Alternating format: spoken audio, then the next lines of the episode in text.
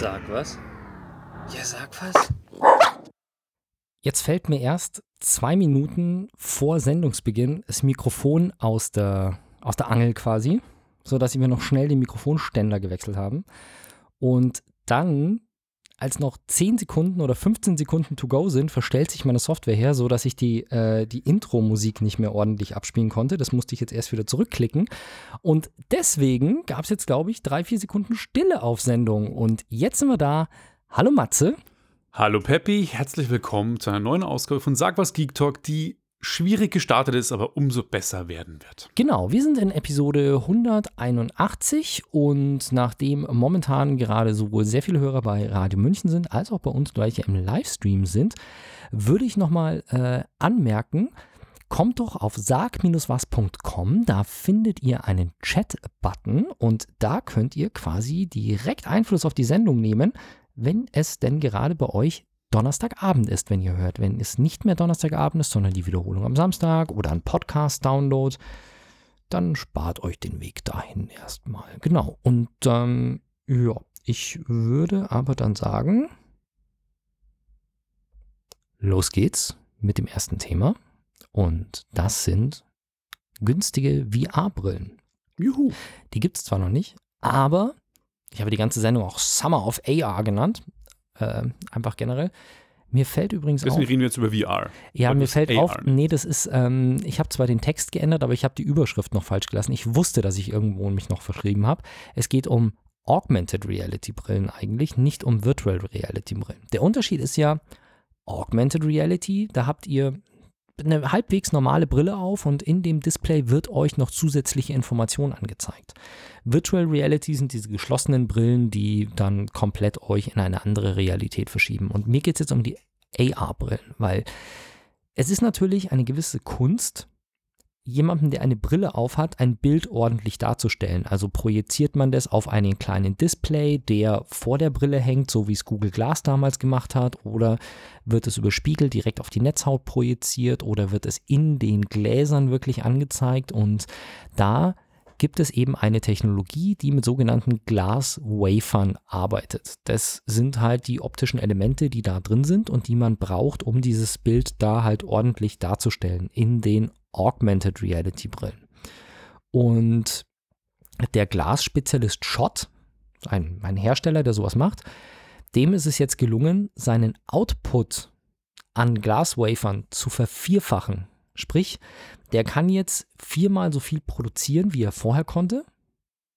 Und das Ganze zum gleichen Preis wie davor. Das heißt, die haben quasi den vierfachen Output zu den gleichen Kosten, nicht pro. Hammer. Ja, genau.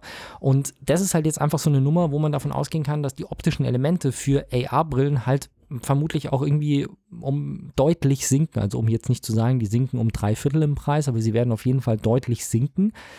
Sie haben auch eine ganz bestimmte Technologie, von der sie die einzigen sind, die diese Technologie überhaupt anwenden können und die einzigen, die in dieser Art produzieren können, was natürlich so ein bisschen einen Monopoleffekt hat. Aber wenn sie jetzt schon selber sagen, dass sie den Output bei gleichen Kosten so erhöhen können, dann wird auf jeden Fall mehr kommen. Und das ist halt das, sage ich jetzt mal, Fluch und Segen zugleich, weil auf der einen Seite ist es bei Technologie natürlich immer so, du kaufst dir was und ein halbes Jahr später gibt es das Nachfolgemodell und du kannst irgendwas kaufen, was äh, schöner, toller, besser, schneller ist.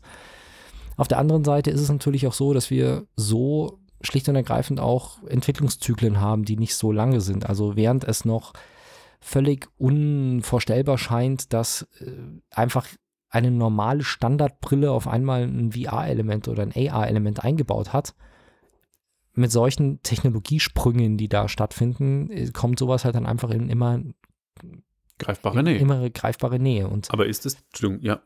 nee, das ist halt einfach eine schöne Sache und äh, wie gesagt, das hat alles seine Vor- und Nachteile und das sehe ich jetzt eben momentan mal als, äh, als schönen Vorteil, weil ich freue mich wirklich sehr drauf, wenn ich das erste Mal eine erschwingliche normale Brille mit Virtual Reality haben kann, die einen Akku den ganzen Tag hält und die ich einfach so anstelle meiner normalen Brille tragen kann und da dann ähm, ja quasi meinen Spaß mit habe. Also ist es jetzt virtual oder augmented, weil du Es gerade ist- virtual genannt hast? Nee, es ist, es ist Augmented Reality. Ah, okay, weil du gerade eine normale erschwingliche Virtual Ja.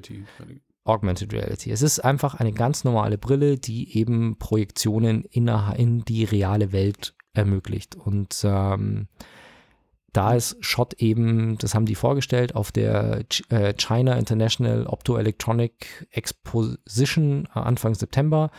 Und die haben da 300 Millimeter große Real View Glass Waver, was auch immer das jetzt genau im Detail ist, haben sie vorgestellt. Und ähm, der heutige Standard Waver hat nur 150 bis 200 Millimeter. Also die Dinger sind wohl irgendwie besser und können mehr und sie können sie schneller herstellen, billiger herstellen und. Wird sich das auch auf Virtual Reality Brillen auswirken?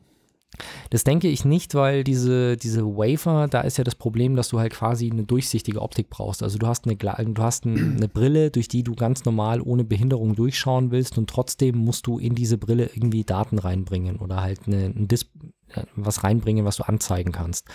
Und bei Virtual Reality geht es halt eher darum, dass du gute kleine Bildschirme hast. Also ich glaube, die Technologie, die dahinter, die da verwendet wird, das eine ist ein Schirm, quasi ein, ein kleiner Fernseher, der da drin hängt. Und bei dem anderen ist es ein durchsichtiges Element, in das du Daten einspielst. Deswegen glaube ich, dass das irgendwie grundlegend verschiedene Technologien Schade. sind, sich nicht darauf Da auswirken. könnte man eine Preisreduktion mit vernünftiger Qualität auch mal brauchen, damit vielleicht das auch mal abhebt.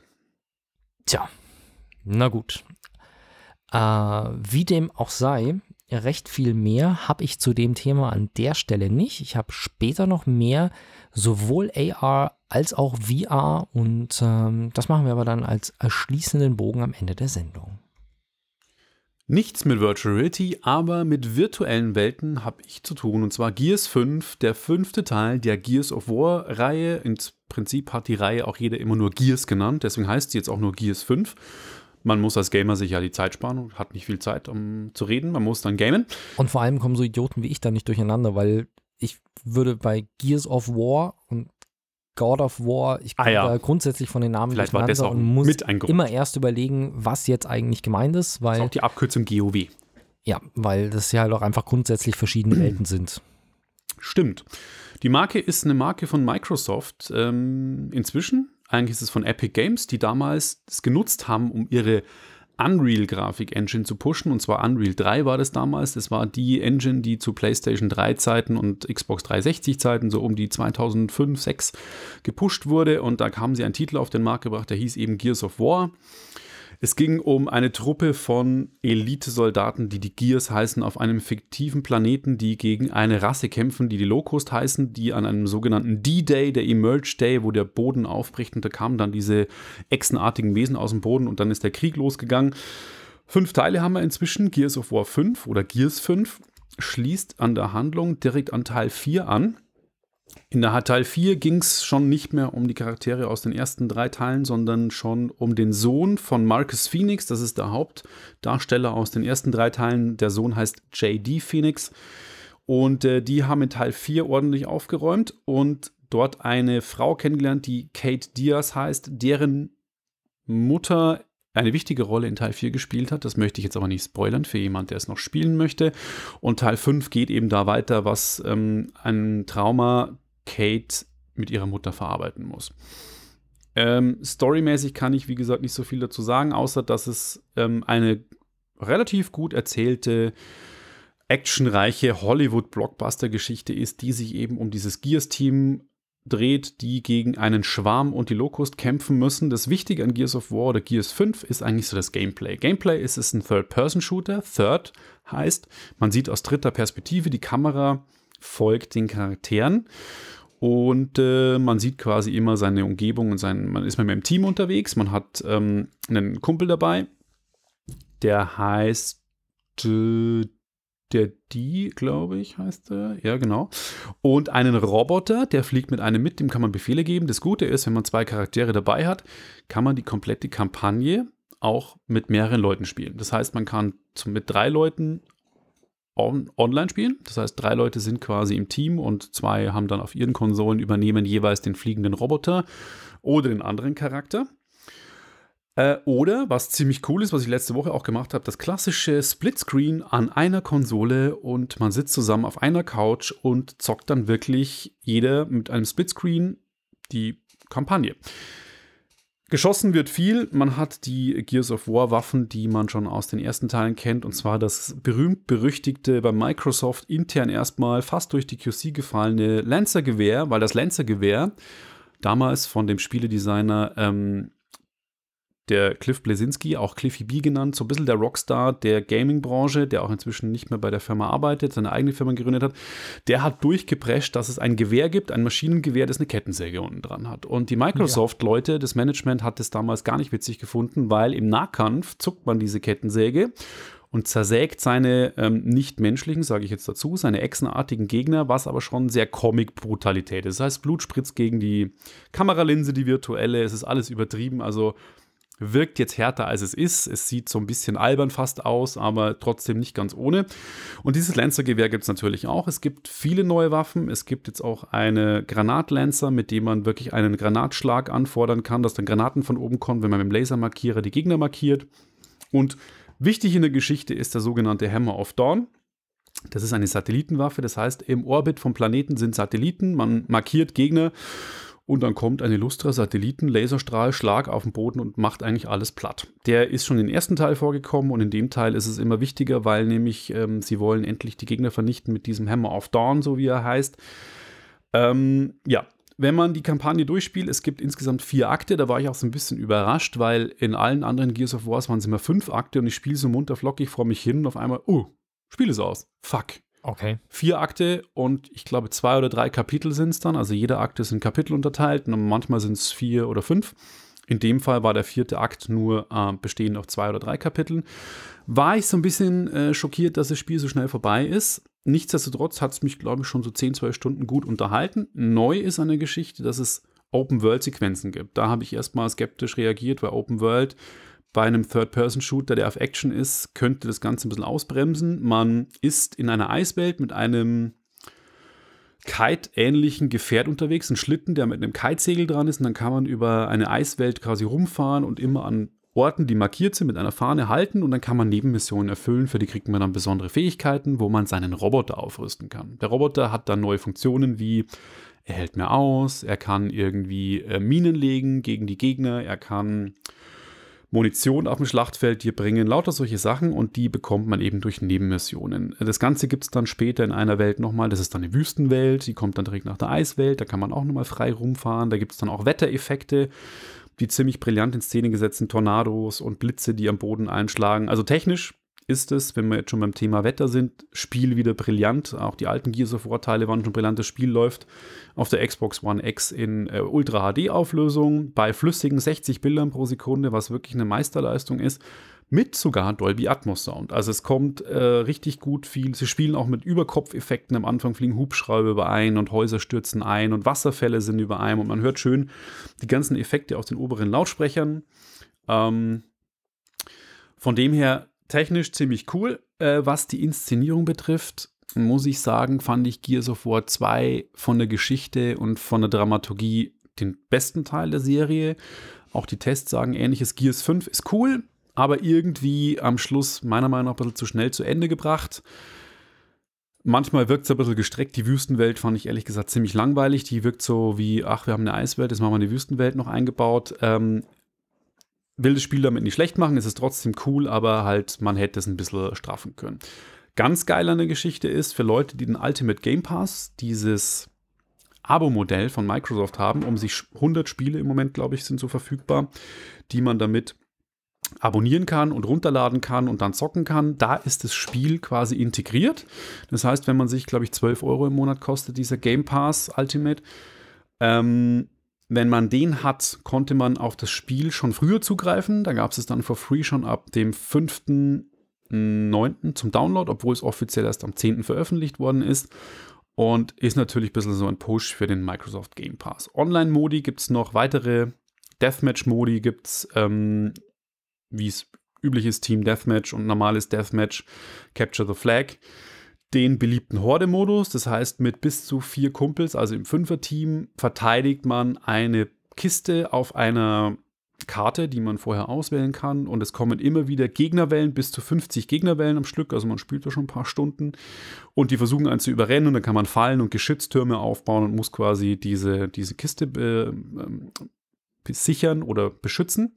Neu ist der Fluchtmodus, in dem man aus äh, im Multiplayer, auch im Koop zusammen aus einem ja, aus einem Gears of War Monster fliehen muss und äh, dort eingesperrt ist und sich dann zusammen quasi durchkämpfen muss, äh, ist äh, extrem krass gewesen bei mir. Also ich bin da ständig draufgegangen und man musste auch sagen, die ersten eineinhalb Wochen hat das Spiel noch sehr unter technischen Bugs gelitten. Das heißt, es gab so ein paar Bugs in der Story auch. Da musste ich mal einen Spielstand neu laden, weil eine Sequenz nicht ausgelöst ähm, worden ist auch die Kampagne im Multiplayer zu laden oder auch die Multiplayer-Modi an sich, da ist es mir sehr oft abgeschmiert. Also da ist dann die Online-Verbindung nicht wirklich funktioniert. Inzwischen gab es schon, glaube ich, die ersten zwei Patches. Auch die Server sind gepatcht. Es müsste jetzt ein flüssiger laufen.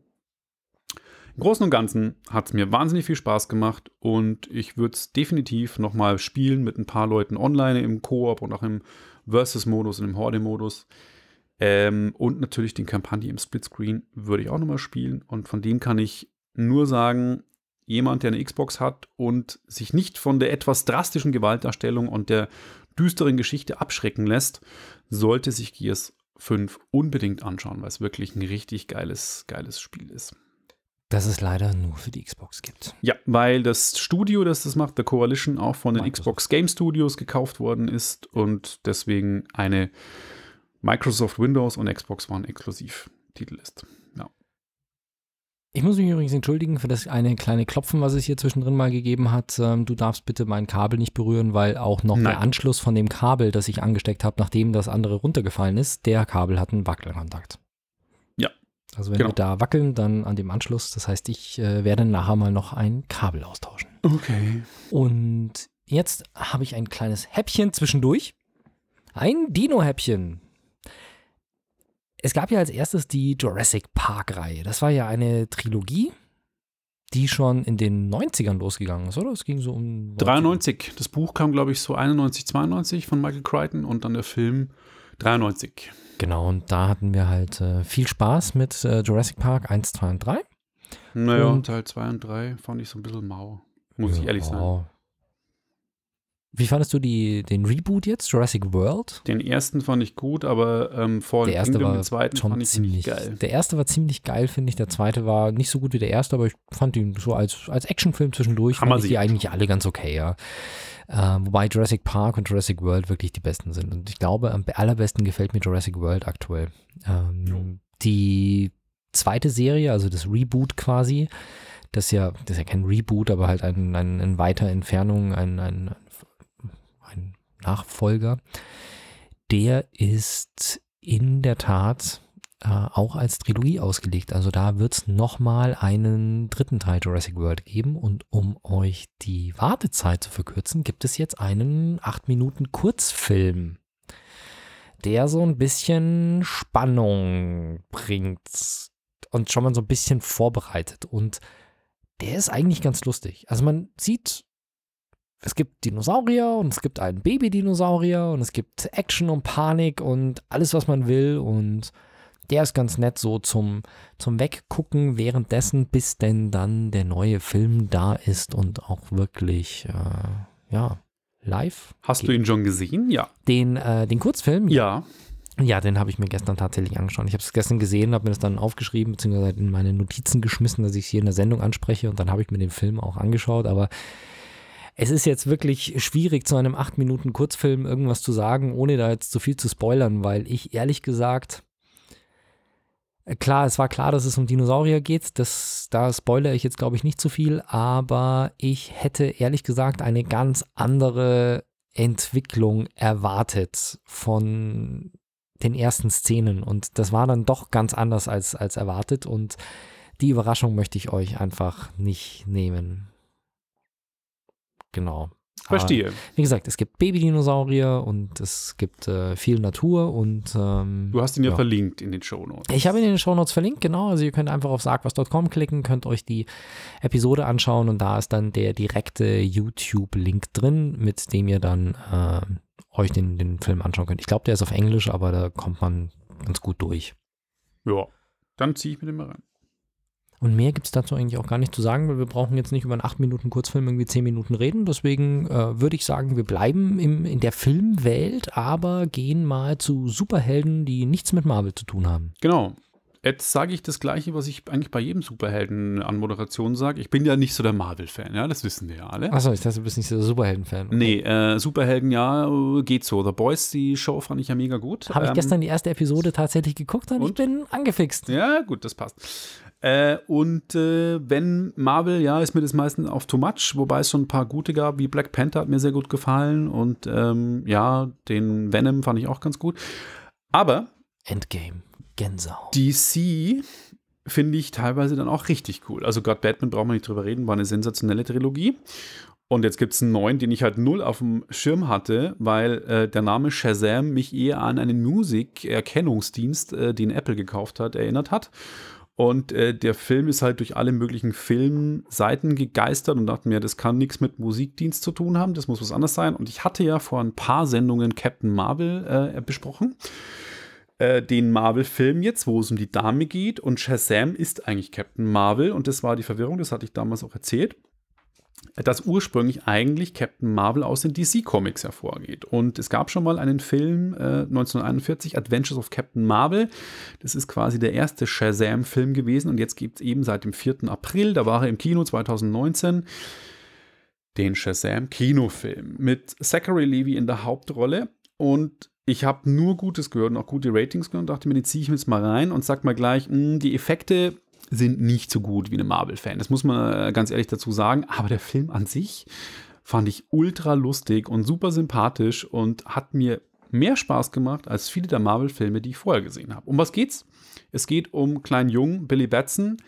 Er ist kein Waise, sondern er lebt alleine beziehungsweise in einem Waisenhaus, kommt zu Pflegefamilien immer, weil seine Mutter ihn mit vier oder fünf, glaube ich, weggegeben hat oder verlassen hat. Er hat sie nicht mehr gefunden auf dem Rummelplatz.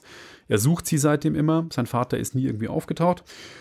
Und er reist halt immer bei seinen Pflegefamilien aus, weil er versucht, seine Mutter zu finden. Also er hat irgendwie, er weiß den Namen von seiner Mutter und geht halt dann quasi immer die Telefonbücher durch und ruft an und läuft bei den Leuten vorbei und versucht sie verzweifelt zu finden.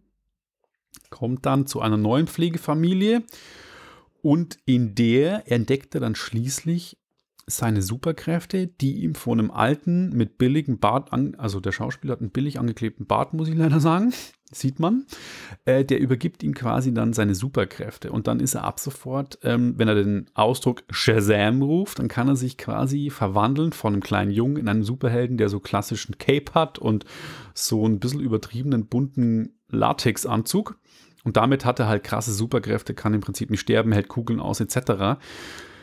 Und tut Gutes und hat ihm aus seiner Pflegefamilie irgendwie so einen kleinen ähm, Buddy, sein Kumpel, sein, sein Pflegefamilienbruder, der halt auch so ein bisschen Aufmerksamkeit will. Der steht ein bisschen in seinem Schatten, aber zusammen sind sie dann quasi auch YouTube-Stars und da entwickelt sich halt dann einiges und natürlich, wie soll es so sein, ähm, gibt es einen bösen Antagonisten, einen Gegenspieler, der versucht eben diese Kräfte anhand von, mit Hilfe von apokalyptischen Reitern irgendwie zu entreißen und dann ist eigentlich so die übliche Superheldengeschichte. Aber die ist sehr sympathisch und lustig erzählt und ich hatte mit dem Film wirklich, wirklich viel Spaß und man sollte, ich weiß, Superhelden ist bei manchen Leuten nicht wirklich ihr Ding, man sollte aber seine Vorurteile über Bord werfen und sagen, wenn ich einen richtig coolen Popcorn-Kinoabend haben will, würde ich Shazam echt empfehlen. Hat mir sehr getaugt und freue ich mich auf einen, einen tollen neuen Teil, der sicher kommen wird, weil er, glaube ich, auch kommerziell, Gott sei Dank, sehr erfolgreich ist.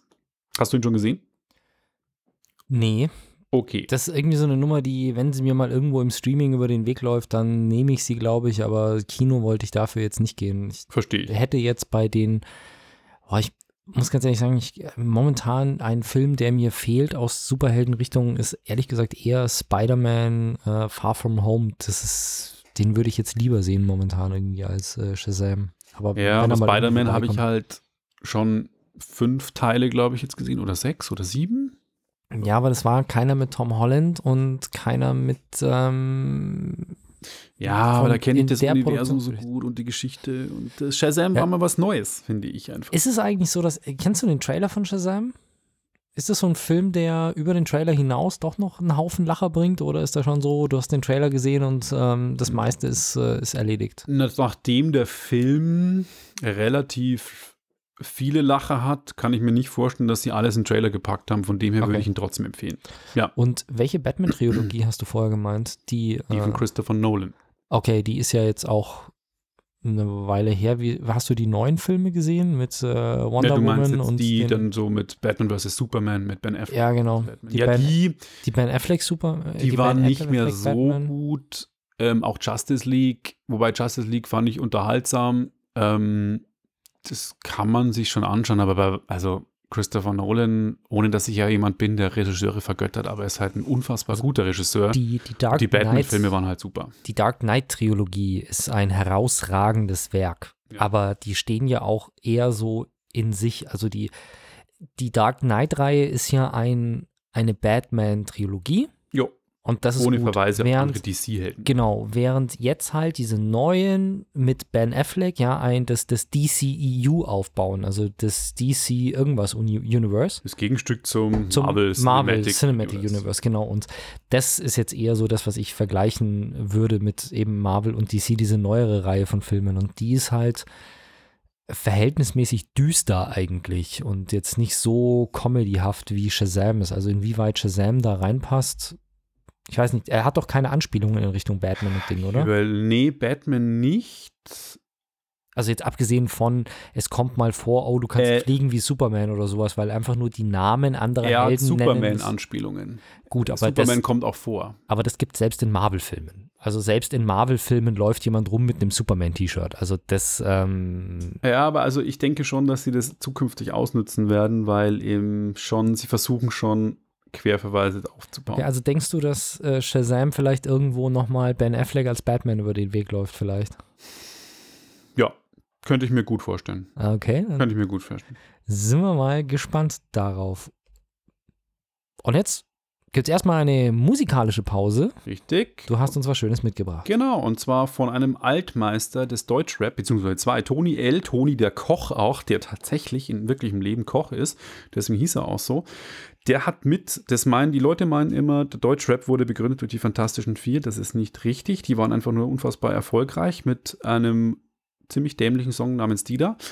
Und äh, Toni der Koch war damals Teil der Gruppe Advanced Chemistry. Das war eine dreiköpfige Deutschrap-Gruppe aus Heidelberg von Torch, Linguist und Toni. Die haben zusammen Fremd im eigenen Land gemacht, einen Track gegen Rassismus zu Zeiten, als die Fantastischen Vier Blödsinn gerappt haben. Und zusammen mit MC René, der damals noch relativ jung war, gibt es jetzt einen neuen Track und Morlock Dilemma ist auch noch dabei. Der heißt Alles Gute. Ziemlich chillige Nummer, muss ich sagen. Ganz cool. Und die dauert ziemlich genau 2 Minuten 59 und danach sind wir wieder zurück und erzählen euch mehr. München. Radio München.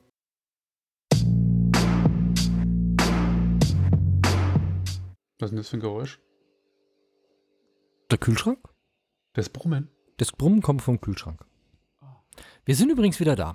Hi. Alles Ähm, klar. Hallo. Genau. Wir haben in der Pause das Kabel gewechselt, also ich hoffe, es kommen jetzt wieder keine zusätzlichen äh, komischen Tonstörungen und äh, ich glaube, den Lüfter, also ich glaube, dass weder mein äh, Laptop-Lüfter, der hier irgendwie gerade durchdreht, noch der Kühlschrank irgendwie großartig mit auf Sendung sind. Genau, weil es ist ja alles live, also es ist eine Live-Aufzeichnung für die Podcast-Hörer. Ansonsten machen wir das Ganze live. Und live gab es jetzt auch äh, von Toni L., Morlock Dilemma und MC René alles Gute. Aus rechtlichen Gründen nur natürlich im Livestream. Aber für alle in den Shownotes ist der Link zum Track verlinkt. Und ja, guter Boom-Bap-Rap, äh, entspannt, entspanntes Instrumental. Mir hat es ganz gut gefallen. Ich könnte mir vorstellen und würde hoffen, wenn ein Album kommt. Aber das war es dann auch schon. Und wir gehen zu einem deutschen Thema, was irgendwie ein bisschen ein Trauerspiel auch ist, immer wieder. Ja, ich habe ja irgendwie zweimal die Überschrift lesen müssen, weil in der Früh, ich mache mal so mein Tablet auf, schaue Google News an und gucke dann so, was da ist. Und Google News hat ja so einen Algorithmus, was irgendwie für dich interessant ist und das funktioniert ganz gut. Und irgendwie habe ich so ein super, mega rosa Bild gesehen, also Magenta. Das war halt echt so ein Telekom, ähm, so ein Telekom-Werbeplakat irgendwie fotografiert oder so ein Messestand von der Telekom oder sowas mit der Überschrift 5G in Deutschland ist das schlechteste weltweit. Da habe ich mir gedacht so, Telekom-Bild? 5G ist das schlechteste weltweit? Ich gedacht, das kann irgendwie nicht zusammenpassen. Dann habe ich drauf geschaut, dann war das original ein Artikel von t-online.de, Peinlich. äh, wo ich dann aber unten drunter stand dann tatsächlich, dass T-Online eine, un, eine unabhängige Redaktion ist, die anscheinend nicht der Telekom unterstellt ist. Aber wenn man den Artikel jetzt aufmacht, ich habe ihn mir dann natürlich nämlich gestern, als ich die Themen festgelegt habe, nochmal angeschaut und ähm, Jetzt ist da einfach nur noch ein Bild von einer Frau mit, also ich weiß nicht, ob du es siehst auf dem Bildschirm, es ist eine Frau mit Pelzjacke äh, und Mütze, die vor einer fahrenden U-Bahn steht. Hat meiner Meinung nach gar nichts mit 5G-Netz zu tun. Doch, weil sie hat ein Handy in der Hand. Das sehe ich aber nicht. Ja, das Bild ist äh, auf Brusthöhe abgeschnitten, Ja, aber es ja steht toll. drunter eine Frau mit Smartphone.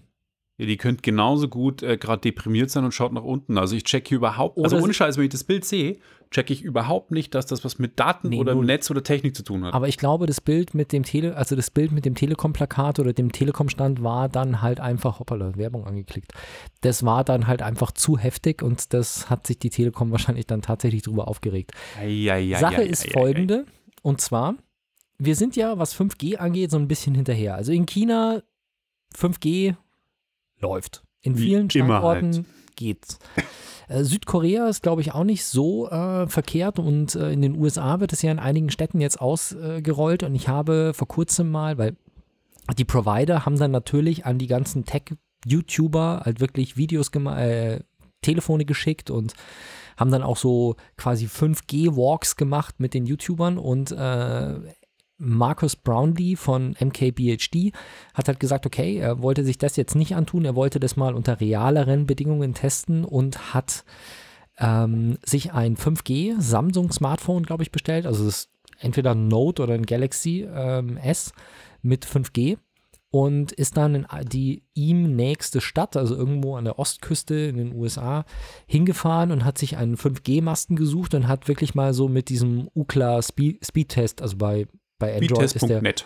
genau, bei, bei, ich weiß gar nicht, ob ich den auf dem, den habe ich glaube ich auch auf dem iPad, also der ist Den gibt's und Genau. der ist auch in manchen Router eingebaut. Netgear baut ihn in die Router ein. Genau. Und mit der App hat das dann halt getestet und der stand halt irgendwie vor diesem 5G-Mast und der hat zwei oder drei Messungen gemacht und der ist auf sage und schreibe zwischen 1,6 und 1,8 Gigabit gekommen. Das ist krass. Das ist halt ordentlich, wenn man davon ausgeht. Also wir sprechen in Deutschland bei Internetanschlüssen im Festnetzbereich von Mbit. Also ihr habt 16.000 Mbit, äh 16 Kilobit. Mbit oder 100 Mbit oder vielleicht 200 Mbit. Und also wenn ihr einen 200 Mbit Anschluss habt, womit ihr schon gut gesegnet seid, 1,8 Gigabit ist halt das 900-fache davon.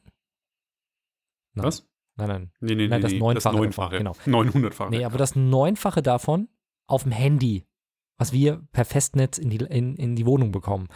Und das ist halt schon krass. Man muss dazu sagen, dass bei 5G der, der Abfall der Strahlung relativ krass ist. Also wenn du 40 Meter von dem Ding wegstehst, dann hast du auch keine 1,8 Gigabit mehr, sondern vielleicht bloß noch irgendwie 200 oder 300 Mbit.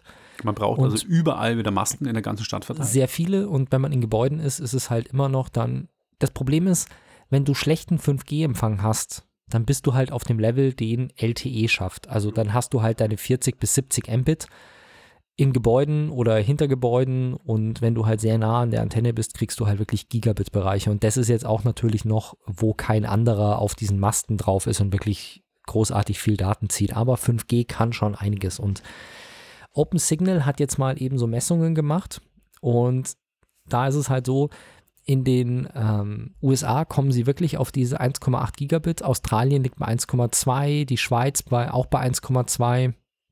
Also Australien fast bei 1,3, die Schweiz und Südkorea so um die 1,2. Ähm, die Vereinigten Arabischen Emirate bei 961 Mbit, Finnland mit über 900, Kuwait bei 890, Italy, Italien bei 752 und dann kommt Deutschland mit 740. Das heißt, die, das amerikanische, das australische, das amerikanische Netz ist fast zweieinhalb Mal so schnell und das australische, das Schweizer und das südkoreanische Netz sind do fast doppelt so schnell wie das deutsche Netz. Immerhin ist es so, dass Rumänien, Spanien und das Vereinigte Königreich noch hinter Deutschland liegen. Hm. Aber ansonsten sind wir halt echt wieder in einer Netzwerktechnologie eines der Schlusslichter in irgendwelchen Vergleichen. Und das ist halt problematisch, weil wenn man sich denkt, für was 5G verwendet werden soll, um Videostreaming nicht nur zu machen, sondern auch Gaming online und gerade das vernetzte Fahren zwischen Autos, die Kommunikation, das muss halt irgendwie geregelt werden und das wäre halt einfach gut. Und ich meine, wie oft geht es mir noch, wenn ich auf Geschäftsreise bin, dass ich irgendwo immer noch keinen Internetempfang habe oder der so langsam ist, dass ich nicht arbeiten kann oder es bricht ständig ab und sowieso die Abdeckung ist ein Problem. Klar, 5G braucht mehr Masten, aber du kannst trotzdem mehrere Leute an einem Masten irgendwie hängen, weil die einfach die, die Masten auch leistungsfähiger sind schwierig. Also im internationalen Vergleich, wenn man da sagt, Deutschland hängt wieder zurück, ist auch ein Wirtschaftsfaktor, muss man sagen. Ich habe ja da bei der Meldung wieder gedacht an, wir hatten ja zum, zum Thema Google Stadia, hatten wir die ähm, Diskussion, ob die Geschwindigkeiten denn wirklich ausreichen, um solche Grafikmassen hin und her zu schieben. Und wir hatten ja einen Hörer, der konstant gesagt hat, wenn 5G erstmal da ist, dann läuft auch Stadia flüssig und problemlos. Und ja, das dauert noch ein bisschen Glaub länger als erwartet. Ich habe ehrlich gesagt, womit ich jetzt sehr gute Erfahrungen gemacht habe, aber das ist halt auch eine Sache, die ein bisschen Voraussetzungen hat, die jetzt auch nicht jeder hat. Du, du erinnerst dich doch an den äh, kleinen Reiserouter, den ich vorgestellt habe. Ja? Und den nutze ich jetzt natürlich auch im Wohnmobil. Und das Problem beim Wohnmobil ist halt, du sitzt halt wirklich in einer Alubox. Also bei uns ist alles, was nicht Fenster ist, ist außen mit Alu überzogen. Das heißt, der Empfang da innen drin ist jetzt nicht so der Burner. Und was ich jetzt gemacht habe, ist, ich habe mir zwei WLAN-Antennen gekauft, halt schön mit 12 dB. Die werden, die schließe ich an die Antennenanschlüsse an, weil ich habe ja an dem kleinen Reiserouter externe Antennen und dann stelle ich die halt einfach ins Fenster. Und das gibt der WLAN-Qualität schon mal einen ordentlichen Boost. Ja. Und ich habe mir auch einen kleinen UMTS-Stick gekauft, den ich in meinen Router reinstecke. Und dann kann ich über Mobilfunknetz auch ein WLAN aufmachen im Wohnmobil.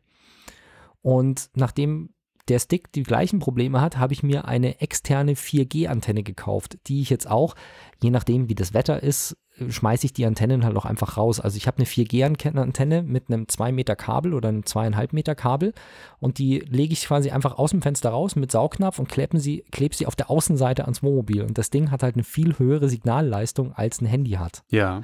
Und damit und auch mit der Oberfläche, ich kann halt auf der Oberfläche umschalten, ob er 4G oder 3G nutzen soll.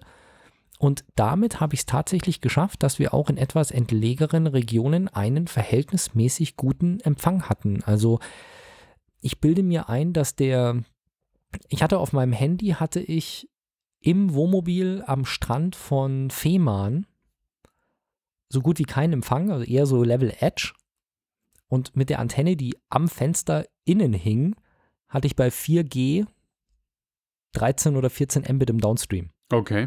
Also das macht schon echt einen gewaltigen Unterschied. Problem ist halt wirklich, dass du da einen Stick dafür brauchst, an den du eine externe Antenne anschließen kannst. Aber nachdem das bei mir alles so ein kleines Set ist mit und auch gar nicht so teuer war alles, also der Stick kostet 30 Euro, glaube ich, der Router kostet 30 Euro und die Antenne kostet irgendwie 10 oder 20 Euro maximal äh, bin ich mit dem Setup eigentlich relativ zufrieden. Das ist natürlich, wenn man jetzt irgendwie in Urlaub fliegt, im Koffer ist das natürlich ziemlich viel mitzunehmen, aber das liegt jetzt da quasi in meiner Technikschublade und baue ich auf, wenn ich ankomme und dann läuft das einfach 1A und super.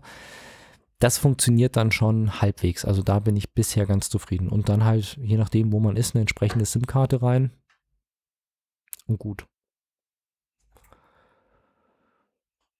Ja. Und jetzt zerpflücken wir Apple.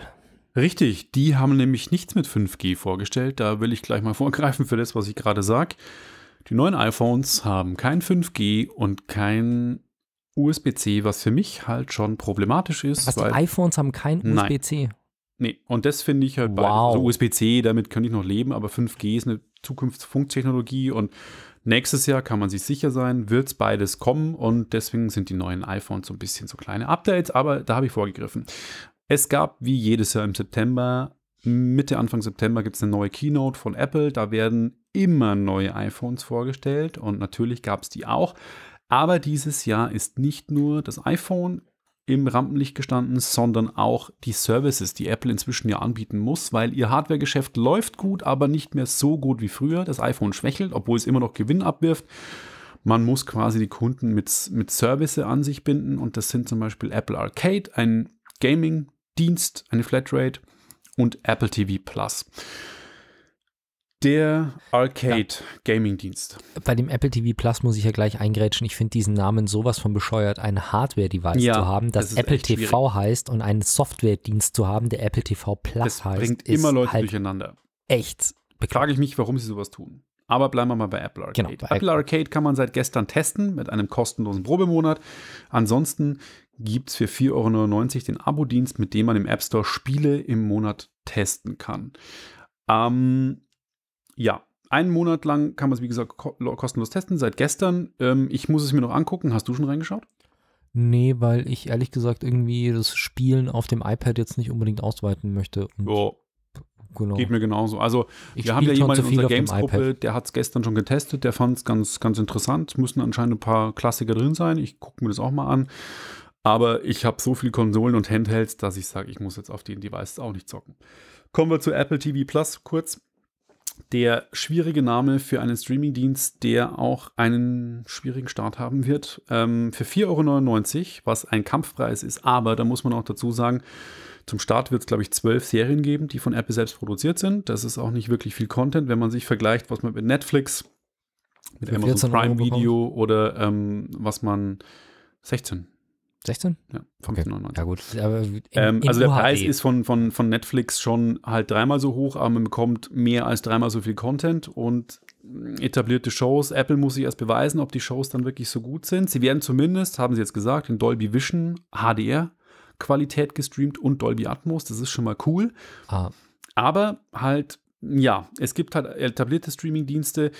Ein Coup könnte für Apple sein, dass die Geräte, auf denen es verfügbar ist, ähm, weit verbreitet sind. Das heißt, sie haben halt schon mal eine wahnsinnig große Gerätemacht, ohne dass du eine App installieren musst. Und sie schenken jedem Käufer eines neuen Geräts zwölf Monate Apple TV Plus for free dazu. Das heißt, du hast erstmal schon im ersten Jahr keine Ahnung, wie viele Millionen Kunden, die zumindest den Dienst nutzen. Ob sie bezahlen, ist jetzt wieder auf einem anderen Blatt Papier, aber sie haben den Dienst schon mal und dann kannst du vorweisen vor deinen Investoren und vor deinen ganzen Shareholdern, also Aktionären. ob sie den so benutzen, ist dann die Frage. Ich glaube, 90 Prozent werden es nutzen. Weil wenn das dabei ist, dann nutzen sie es. Oder sie sind da zumindest bin angemeldet. ich mir, ja gut, die aber du Frage kannst es ist halt, als vorweisen. Du hast die Abonnenten. Du hast ja die Frage ist wirklich, ich, für mich ist so der, der, der durchschnittliche Apple-Kunde auch immer noch, also wie gesagt, der durchschnittliche Apple-Kunde, vor allem iPhone-Kunde, ist für mich auch noch derjenige, der das Telefon aus Convenience-Gründen kauft, weil sich es relativ leicht bedienen lässt. Ja. Leichter als ein Android-Telefon. Und das sind jetzt auch nicht, also so der, viele von denen, die ich jetzt so als iPhone-Kunden im Kopf habe, sind nicht diejenigen, die dann anfangen, auf dem Telefon sich dann irgendwelche Videos anzuschauen mit irgendeinem Streamingdienst. Also ob die diese App dann jemals öffnen, wage ich zu bezweifeln. Aber wir werden sehen, wie viele da wirklich äh, gelistet werden, dann, wenn Apple da mal irgendwelche Zahlen rausgibt. Wegen den Preisen nochmal kurz. Amazon ist nicht wirklich viel teurer, gell? Amazon kostet, ich weiß gar nicht, was Prime kostet. Prime Also, kostet 70 Euro im Du Jahr, kannst oder? ja den Streaming-Dienst alleine abonnieren, Amazon Prime Video. Der kostet 7,99, wenn du ihn so abonnierst. Du kannst aber halt quasi auch das Jahresabo für Prime insgesamt machen und das sind 69 Euro im Jahr. Okay, also wenn du das Jahresabo für Prime machst, bist du bei 5,20 Euro oder sowas. Es macht überhaupt keinen Sinn, alleine Prime Video zu abonnieren. ja, also Macht 5 Euro überhaupt keinen Sinn. irgendwas und Apple geht mit 4,99 Euro an den Start. Also Genau. es ist der gleiche Preis wie bei Amazon, aber bei Amazon kriegst du deutlich mehr. Das stimmt. Ähm, gut über Qualität und äh, Streaming-Qualität und Inhalte und äh, auf Usability brauchen wir nicht diskutieren. Da ist Amazon leider so ein bisschen, Ja. naja, scheiße, sage ich jetzt mal. Deutlich schlechter als Netflix. Ja. Aber ähm, schauen wir mal, was Apple halt auf die Reihe bringt. Ich teste natürlich, klar, äh, für, für free wird man einen Probemonat sicher bekommen, da kann man sich das mal anschauen, aber ich warte jetzt nicht darauf, dass Apple TV Plus ein Streamingdienst an den Markt, an den, an den Start geht. Ähm, es gibt neue iPads. iPad siebte Generation, diesmal keine Pros. Letztes Jahr kamen ja im September in der Keynote die Pros, die wir uns ja geholt haben. Wir sind nun bei 10,2 Zoll Displays. Ähm, es sind Einstiegsmodelle, die nicht so ganz krass äh, Hardware haben wie die Pros, aber trotzdem auch mit dem neuen Apple Pencil funktionieren, der ziemlich cool ist. Problematisch, was ich heute gelesen habe an dem 10,2 Zoll Display, ist, dass ab 10,1 Microsoft sagt, dass man ein Office-Paket nicht mehr for free nutzen darf. Das heißt, man braucht jetzt einen Account. Äh, mir persönlich wurscht, ich habe einen Account, aber für jemand, der ähm, das nutzen möchte, ist es vielleicht blöd. Der wird sich vielleicht doch lieber ein 9,7 altes iPad kaufen. Echt jetzt? In dem alten iPad kannst du Office kostenlos nutzen, in dem Ja. neuen musst du bezahlen. Ja, also das liegt nicht an. Apple, das liegt an Microsoft. liegt an Microsoft, ja, ja, schon klar, Quasi, das wenn die halt Diagonale so groß ist, dann zählt das als anderes Device und dann ist es halt problematisch. Es gibt okay. eine neue Apple Watch Series 5, die von außen genauso ist wie die Apple Series 4, auch was ich gelesen habe. Deswegen verschweigt es Apple. Die CPU ist die gleiche, da wird nichts geändert. Sie hat ein bisschen ein Energiesparkonzept mehr. Das Display ist auch ein OLED-Display, aber das ein bisschen weniger Energie braucht, was endlich dazu führt, mich hat es nie gestört, das Display der Uhr ist jetzt immer an. Das heißt, wenn man früher war es ja so, man musste das Handgelenk drehen, das Display geht an. Inzwischen ist es so, es ist immer an. Das möchte ich zum Beispiel gar nicht haben, weil auf meinem Display werden meine Fitnessdaten angezeigt und auch teilweise Termine. Ich habe keinen Bock, dass wenn ich irgendwo sitze, dann liest jemand meine Inhalte. Das sind, also ich weiß ja nicht, ob die das da gezeigt haben, aber ich kenne das ja von meiner Android Smartwatch. Und bei der Android Smartwatch hast du unterschiedliche Modi. Ah. Also ich habe quasi, wenn ich die Uhr drehe und sie geht aktiv an, dann wird das Display heller, hat auch mehr Zeichnungen drin Das könnte da auch und sein. es werden unten Nachrichten angezeigt. Und wenn ich glaube, es das quasi ist da auch in den. Standby-Modus geht, hast du nur wirklich ein analog, in, in dem Fall, so wie ich es eingestellt habe, ein analoges Ziffernblatt ohne Nachrichten und ohne alles. Ich könnte mir auch vorstellen, dass es so ist, aber ganz ehrlich, ich brauche es trotzdem nicht. Warum soll mein Display an sein, wenn ich eh nicht auf die Uhr schaue? Also das habe ich nie verstanden, dass das Leute kritisieren. Ich will es jetzt auch so im Raum stehen lassen, soll jeder für sich entscheiden. ja.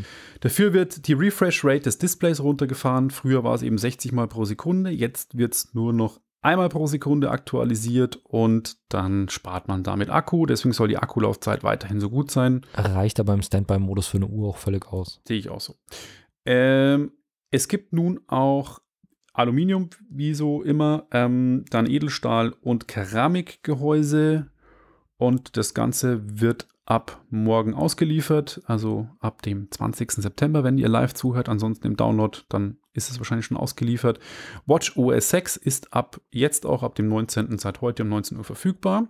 Dann kommen wir zu den neuen iPhones. iPhone 11. Gleich noch zu der Uhr. Also bei mir ist es auch so, mein, mein Fitbit geht halt erst an, wenn ich drehe. Und es ist tatsächlich manchmal so, dass wenn ich jetzt irgendwas in der Hand habe und ich möchte auf die Uhr linsen, dann passiert es teilweise, dass ich das Handgelenk zu wenig drehe und die Uhr nicht angeht. Ah, okay. Und da ist es praktisch, wenn es dauernd ist, aber das hält sich jetzt auch in Grenzen und äh, dafür hält mein Fitbit halt sieben Tage. Wenn es mit Always-On-Display hätte, wären es wahrscheinlich bloß drei Tage und da nehme ich sehr gerne das, je länger der Akku hält, desto besser. Bei der Smartwatch, die man sowieso alle zwei Tage lädt oder jeden Tag lädt, wäre es mir jetzt auch ehrlich gesagt egal. Meine hat, glaube ich, auch einen Standby-Modus, wo die Uhrzeit noch drauf ist. Ja. Dann kommen wir zu den neuen iPhones. iPhone Ja. 11, iPhone 11 Pro, iPhone 11 Pro Max. iPhone 11 ist quasi so ein Nachfolger für das iPhone XR, also das XR, wie es auch geschrieben wird, ist das Anführungszeichen Einsteiger-Handy von diesem Jahr, hat eben auch zwei Objektive, wie es auch schon das iPhone X hatte. Ähm, ja, ist kein OLED-Display und ja, hat jetzt einen Slow-Motion-Modus für die Frontkameras. Kommen wir zu den spannenderen iPhone Pro, also iPhone 11 Pro. Die haben, das ist tatsächlich, ich, ich fange jetzt mal mit den positiven Eigenschaften an. Sie haben tatsächlich, was ich in Tests auch gelesen habe, die beste Smartphone-Kamera, die es derzeit auf dem Markt gibt. Und zwar haben sie drei Linsen auf der Rückseite die wiederum zusammen durch eine sehr intelligente Softwarelösung gleichzeitig drei Bilder schießen können. Es gibt ein Ultraweitwinkel, ein Normal- und ein Teleobjektiv. Also man hat inzwischen drei optische Zoomstufen. Und die kann man aber auch kombinieren, dass man sagt, man macht irgendwie mit wahnsinniger Tiefenschärfe unfassbar gute Panoramabilder, ähm, Porträtbilder und auch andere Bilder. Die werden irgendwie zusammengerechnet, dann hat man irgendwie super totalen. Ich habe selber noch nicht gesehen, aber das, was ich gelesen habe, muss wirklich sensationell sein. Mit einer wahnsinnigen Lichtstärke auch und ähm, Auflösung ist gleich geblieben, es sind immer noch 12 Megapixel und trotzdem ist es beeindruckend, was Apple immer oder die ganzen Handyhersteller eigentlich inzwischen in die Kameras reinpacken. Ich bin gespannt, wann es ausreicht, sowas mitzunehmen, anstatt einer großen Spiegelreflex oder Systemkamera. Das tut für 85 Prozent der Weltbevölkerung Ja, bereits. würde ich auch sagen. Ja. Richtig cool ist noch das neue Display. Und zwar ist ein OLED-Display mit Super Retina XDR. Das ist wieder so ein Marketing-Bullshit. Aber XDR gibt es schon für das Mac-Display. Also die Apple-User, die Macs nutzen, die haben ein neues Profi-Display, das mit sage und schreibe 6000 Euro zu, zu Buche schlägt. Also krass. So, jetzt ein großes, wir sind fertig mit Ja, Telefonen und sind jetzt bei großen Genau. Displays. Ah, okay, ich will nur das vergleichen quasi, Ja. dass die großen Macs jetzt XDRs-Display haben, die für Mac Pro verwendet werden und die haben jetzt auch das Display-Technologie in das neue iPhone eingebaut. Und das ist ein zwei Schichten LCD-Display, was dazu führt, dass man quasi unfassbar gute Kontrastverhältnisse von 1 zu 2 Millionen erzeugen kann. Das ist also wirklich, die Helligkeit dieses Displays ist gigantisch. Ich muss es selber mal sehen, weil ich kann mir vorstellen, ich habe die Technologie ähm, im Einsatz schon gesehen, äh, im Profi-Broadcast-Bereich und das ist Wahnsinn. Da gibt es einen Sony-Profi-Monitor, der kostet halt seine 35.000 Euro. Den nutzt du, um Schnitt zu machen im Bereich HDR, UHD und der nutzt auch diese Technologie und das in einem iPhone zu haben, das ist halt schon verdammt geil. Also ich denke mal, Kamera und Display sind super geil.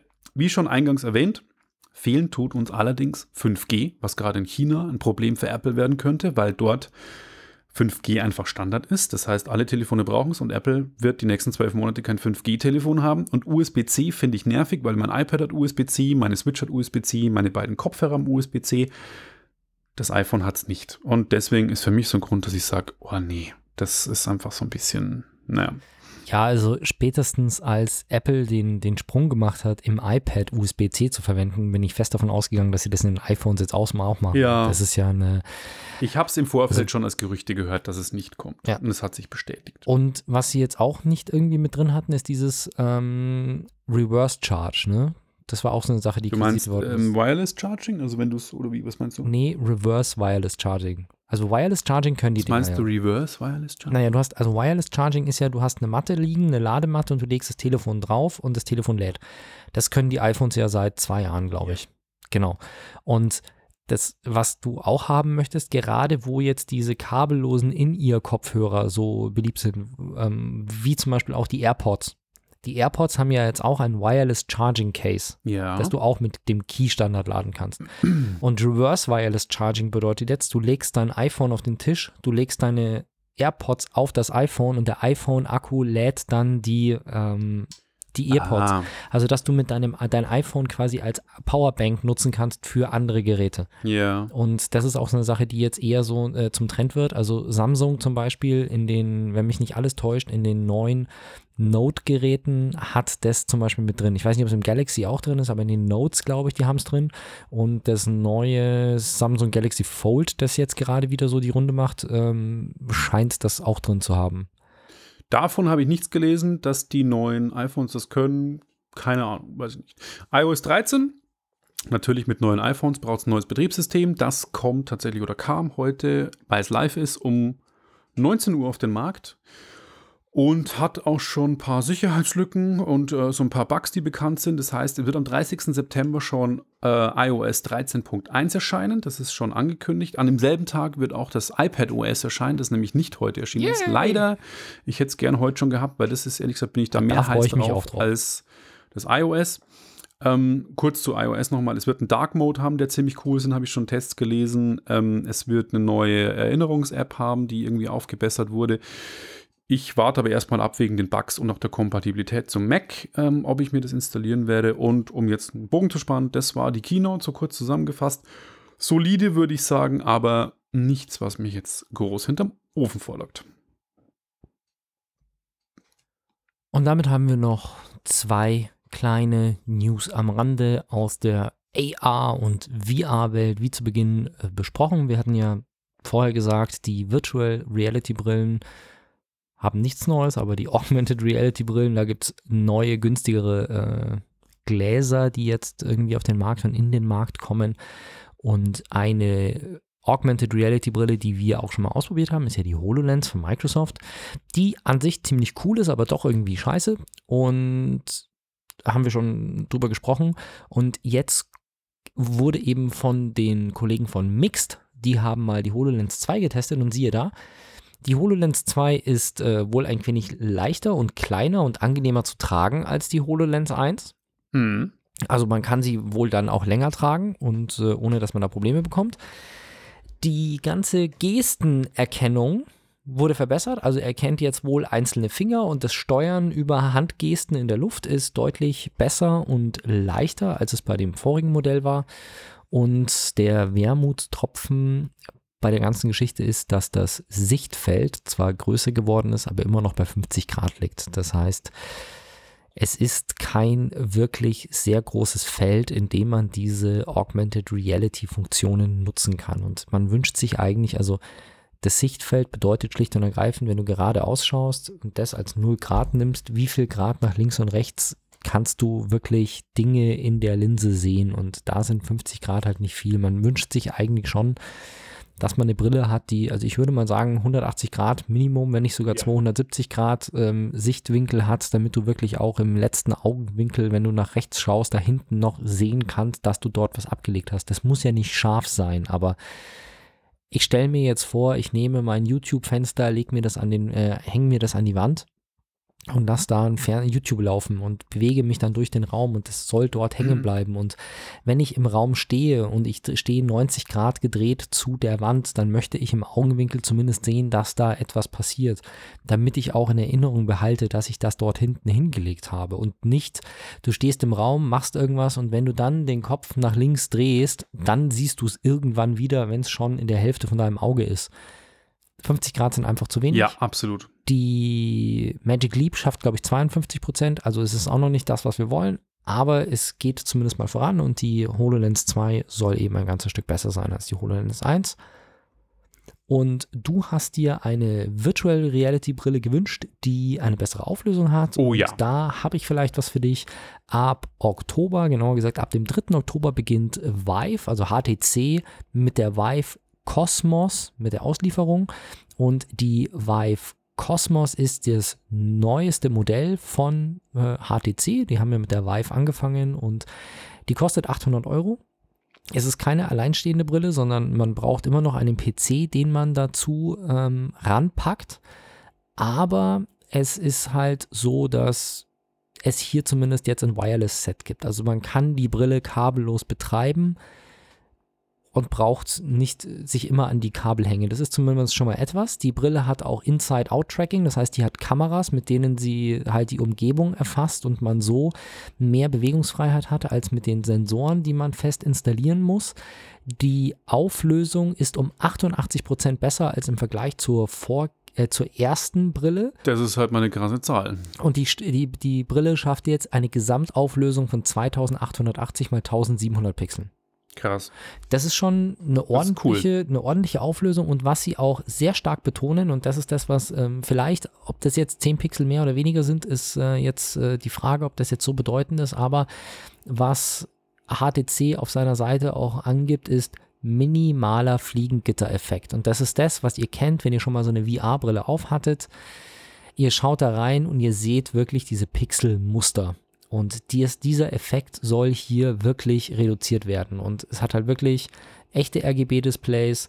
Es hat 2880 x 1700 Pixel Gesamtauflösung.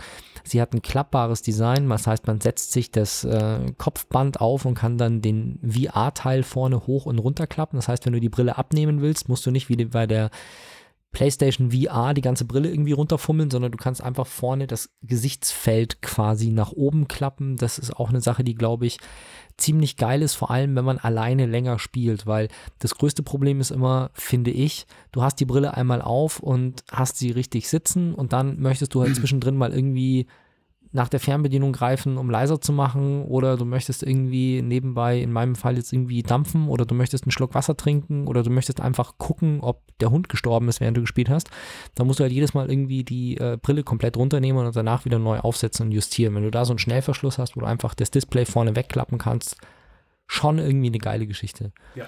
Und natürlich halt so Späße wie Controller-Tracking ist besser geworden und ich glaube, die entscheidenden Unterschiede hier sind wirklich, das Tracking soll ziemlich gut sein mit Inside-Out-Tracking eben. Es, gibt, es geht kabellos, das ging, glaube ich, mit der Vive auch schon. Ja, da gab es so Adapter, glaube ich, dafür. Ja, die gibt es jetzt hier wieder und es ist einfach nochmal eine höhere Auflösung. Und das ist, glaube ich, damit die fortschrittlichste äh, PC-gestützte Virtual Reality Brille, die momentan auf dem Markt ist. Schauen wir mal, was da von Oculus noch kommt. Die gehen ja in die Richtung eher, dass sie die Geräte unabhängig machen und nicht mehr PC unterstützt, sondern halt mit eigenen Smartphone-Prozessoren drin. Und HTC ist da weiterhin in diesem High-End-Gaming-Bereich. Wir werden sehen. Und damit kommen wir zum Ende der Sendung. Wünschen euch einen schönen Vormittag, einen schönen Nachmittag, einen schönen Abend, wann auch immer ihr uns hört. Vor allem im Download. Unseren Live-Hörern wünschen wir natürlich einen schönen Abend. Vielen Dank. Bis Ciao, dann. ciao. Ciao. Wenn euch das nun gefallen hat, dann liked uns auf facebook.com slash sagwaspodcast und abonniert uns auf iTunes oder im Podcatcher eures Vertrauens. Alle Infos zur Show, den Themen und alle Folgen gibt es auch auf www.sag-was.com. Fragen, Anregungen und Feedback nehmen wir gerne über Facebook oder als Kommentar auf der Website entgegen. Und wenn ihr gerade Zeit habt, dann bewertet uns doch bei der Podcast-Plattform, auf der ihr uns gefunden habt.